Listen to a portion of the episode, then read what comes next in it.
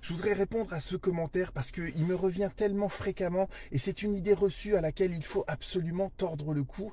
Euh, il est écrit donc, il faut savoir qu'une inaptitude vous suit tout au long de votre carrière. Non, absolument pas et jamais, d'accord? L'inaptitude, c'est quand le médecin du travail dit, ce salarié ne peut plus travailler dans cette entreprise et ça ne vaut que pour ce contrat de travail, cette entreprise donnée. Ce salarié peut parfaitement aller travailler dans une autre entreprise, faire exactement la même chose et dans une autre entreprise, d'accord? L'inaptitude, c'est, elle est relative. Elle ne vaut que pour un employeur donné. Vous n'êtes pas marqué au fer rouge toute votre vie parce que vous avez été déclaré inapte une fois dans votre vie, d'accord? Euh, Vous pouvez parfaitement être apte à, le, à, à faire à nouveau ce travail ailleurs. Donc surtout, voilà, surtout ne croyez pas, ne culpabilisez pas, entre guillemets, d'être déclaré inapte à un moment de votre carrière parce que ça ne préjuge en rien du reste de votre carrière et de ce que vous ferez par l'avenir.